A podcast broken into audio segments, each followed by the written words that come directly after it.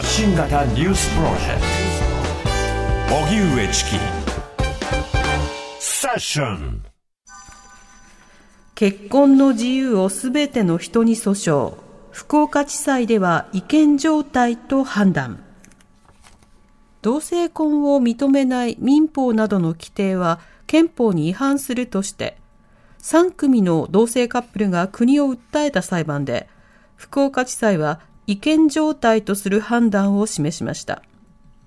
この裁判は福岡市や熊本市に住む男性カップル2組と女性カップル1組が民法や戸籍法の規定で同性婚が認められないのは法の下の平等や婚姻の自由を保障した憲法に違反するとして国に損害賠償を求めたものです。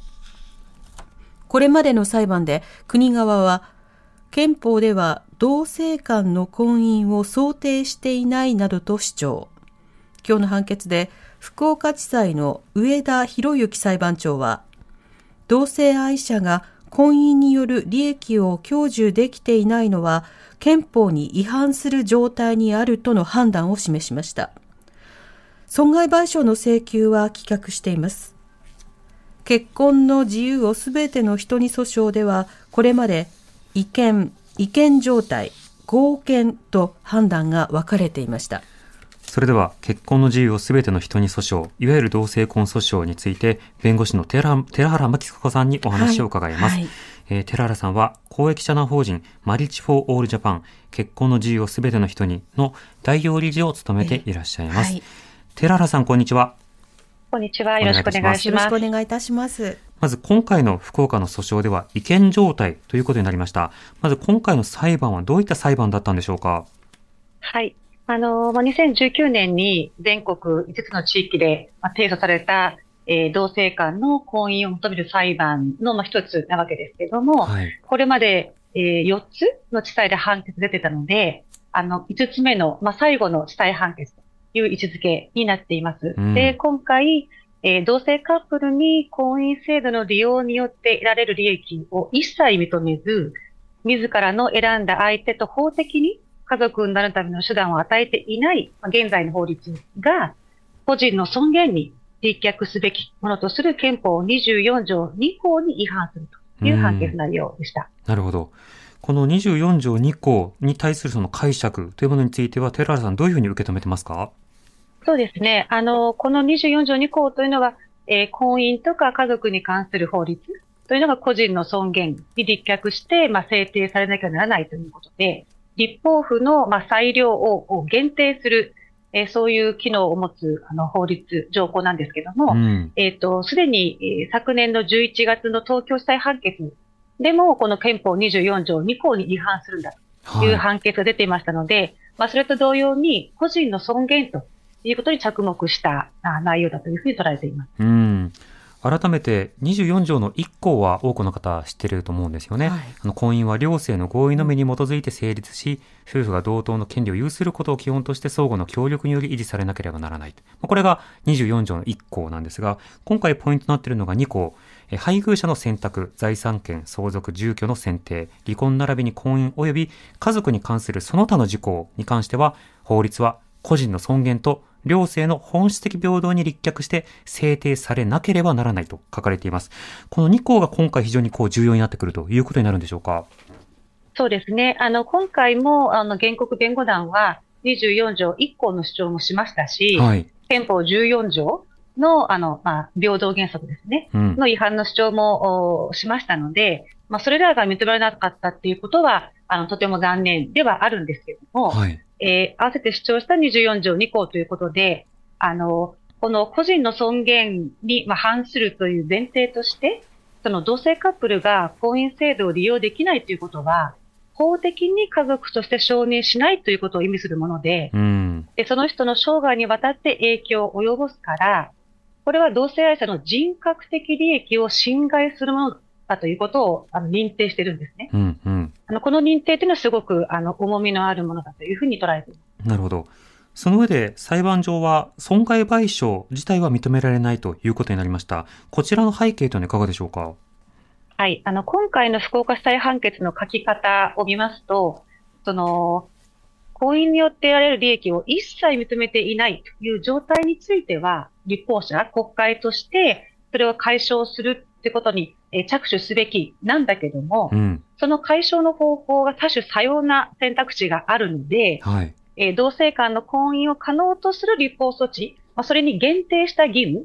が直ちに生ずるものとは認められないから、まあ、それを立法府が怠ったということにもならないので、えー、損害賠償義務はないというふうに書かれています。うん、なるほど。つまり、手段はまだいろいろあると。まあ、その中で今回の例えば同性婚などの手段に限ったものではないからということなんですが、しかし他の手段を取っていない以上、まあ、当事者の方々があの損害賠償を求めるということ、これ自体はあの正当なような気がしますが、この点いかがでしょうか？はい、おっしゃる通りで、やっぱり原告弁護団としては、やはり婚姻制度というものからこう排除されている。そのこと自体が、その、それこそ個人の尊厳との関係で問題だというふうに考えていますので、うん、えー、その国家賠償請求も認められてしかるべきと思いますし、はい、そのこの今回の福岡地裁判決自体も、その婚姻は男女のものだという社会通念が変わりつつあるとか、国民の意識としても賛成が多数だとか、うん、企業や団体がまあ同性婚法制化に賛同表明しているというその社会のまあ事情の変化っていうのをかなり認定しているんですね。えーとすると、この同性間の婚姻を可能とするための法制度の、まあ、改正を行う義務というのがもう、もはや認められてしかるべきというふうには考えています。うんさて、これまであの5つの、まあ、裁判、判決が行われてきたということですけれども、合憲という判断も出ています。この合憲とされた時というのはどういった問題、どういった判断だったんでしょうか？はい。あの、昨年6月の大阪地裁判決が、まあ、結論としては合憲だったんですけども、はい、大きく言うと3つの理由を挙げていまして、まあ、婚姻制度には夫婦が自然生殖可能であることを、まあ、前提とした規定があるということが一つ目。うん、で二つ目が、他の制度で不利益は相当程度解消されているというのが二つ目。はい、で三つ目が、差別の解消というのは、その国会民主的過程における議論を経た上で実現するべきだということを挙げて合憲としています。なるほど。三つ目のその国会のある種裁量の範囲内だというような趣旨というのは、今回の判決とは随分真っ向から反するような気がしますが、その点いかがでしょうか？そうですね。あの、おっしゃる通りで、で、かつ、その国会で議論が進まないので、やはり多数決の場なので、マイノリティの声っていうのはなかなか通らない。からやむを得ず提起したのがこの訴訟ですので、うん、えそれをまた国会にボールを投げる形で、えー、あの合憲の理由にするっていうのは、あのちょっと的外れだというふうに思いますし、うん、その後の2つあのの理由も、そのお子さんのいない異性カップルも婚姻できている事実だとか、えー、婚姻以外の制度ではやっぱり婚姻の効果は得られないということを踏まえると、あの、いずれもこう説得力のない理由だというふうに考えています。うんまた、当然、そこが論点になってないということもありますが、これまで同性婚自体は違憲なのだというような議論というのは出てきていません。要は、その現行憲法は別に同性婚を退けるものではないという前提の上で、でも作ることが義務なのか、それとも裁量なのかというところで判決がよれているように、まあ、見えます。この点確認したいんですが、どうなんでしょうか？はい。あの、時々、え誤解をされている方がいらっしゃるんですけども、はい、あの、国も、まあ、この訴訟の中でも一度も、同性間の結婚を認めることが憲法違反だっていう主張はしていませんし、うん、これまでその5つの判決すべてが、えー、同性間の婚姻を認めることが憲法違反ということではないということを明言をしているので、はい、その点はもう完全にクリアになったあというふうに考えています。うんまあ、中にはその、まあ、両性の合意というのはその男女のことだから、要はその憲法を改正しない限りは同性婚は認められないのだと主張する方もあのいらっしゃるわけですが、これは違うわけですか？そうですね。あの、当初、同性間の婚姻が想定されていなかったということにとどまるだけであって、うん、想定していないということと禁止されているということは全く別なんですよね。はい、あの憲法は禁止する場合には明確に禁ずるというふうに書きますので、うん、禁止はしていないけども、えーまあ、要請をされているのか、同性間の婚姻を認めることが、はい、あるいは許容されているっていうだけにとどまるのか、うん、ということが今、まあ、論点になっているというところです。なるほど。しかもそれも社会通念の変化などによって、随分とその幅も変わりうるということで、多くの人たちが、まあそれに対してどういう声を上げるのかによっても変わってくる。そしてこの集団訴訟各地で行われていますが、今後裁判というのはどういうふうに進んでいくんでしょうか？はい。あのー、今すでに、えー、札幌、東京、大阪の審理は高等裁判所に移っていまして、うん、で、先日、名古屋地裁判決が出たところですので、はい、まあ、名古屋の方は高裁で、まあ、控訴するかどうか今検討中と。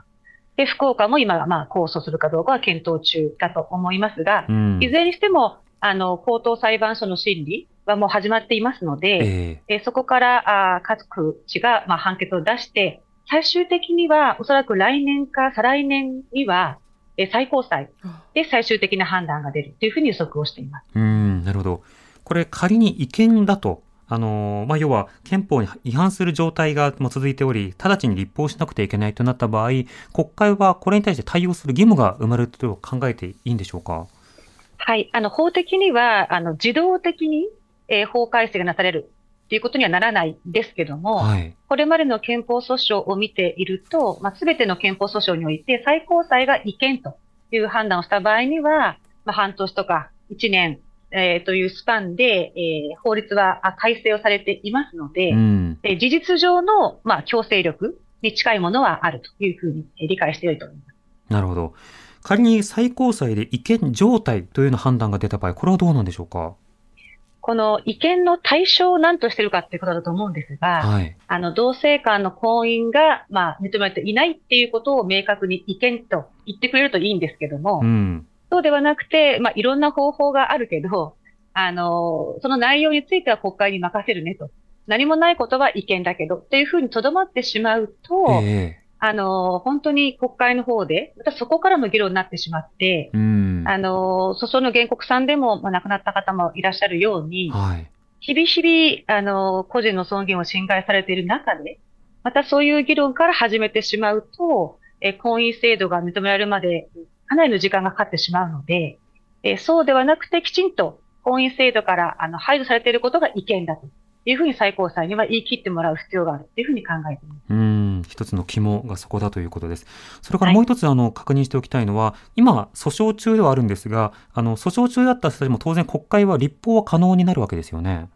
はい、おっしゃる通りで、あの、こういう違憲判決が出るたびに、あの、政府の方は、えっ、ー、と、まだ他に裁判が進んで、まあ、進行中なので、うん、えー、その様子を見ますというふうに、あの、おっしゃるんですけども、はい、ただ、今回の福岡地裁判決を含めて全ての判決が、現在、まあ、問題があるということ。で、それを国会が解決する、まずは責任があるんだということを全て、あの、明示をしていますので、うん、それを国会は、あの、重く受け止めて、えこれ以上先延ばしにするということは、やめていただく必要があるというふうに思います。うん。また、その際のその憲法の根拠条文が、あの、複数にわたってこう指摘されている、このことも、まあ、相当こう、まあ、ユニークといいますか、こう、重要な指摘だと思いますが、この点については、寺原さんいかがですか？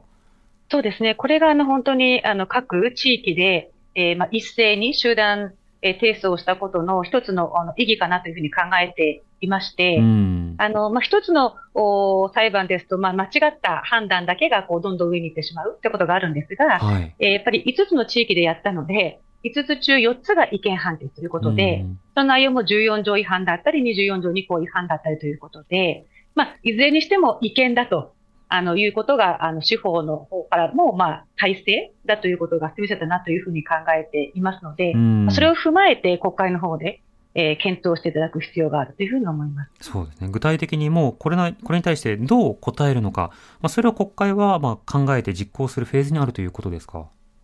はい。あの、先日のあの G7 の首脳声明でも、え性的マイノリティの、まあ、人権を保障するための、まあ、あの、誰もが差別を受けることのない社会を実現するというふうに断言を、えされましたので、はい、かつ、え岸田首相はその後に、えっ、ー、と、それは、まあ、議長国である、まあ、リードした、えー、日本も全く同じ、えー、意見であるというふうに、うんうん、あの、おっしゃいましたので、重ねて、えー、それも踏まえて、かつこのような、まあ、5つ中、5つ中4つが違憲判決。かつ、合憲だった大阪判決も、あの、将来の違憲の可能性ってことも明示をしてますので、えー、えー、それを踏まえて、ぜひ、あの、具体的な、あの、議論の着手に入っていただきたいというふうに思います。うん、なるほど。わかりました。寺原さん、ありがとう、ありがとうございました。ありがとうございました。ありがとうございました。公益社団法人マリッジ・フォー・オール・ジャパン、結婚の自由をすべての人に、えー、の代表理事でもある、弁護士の寺原真紀子さんにお話を伺いました。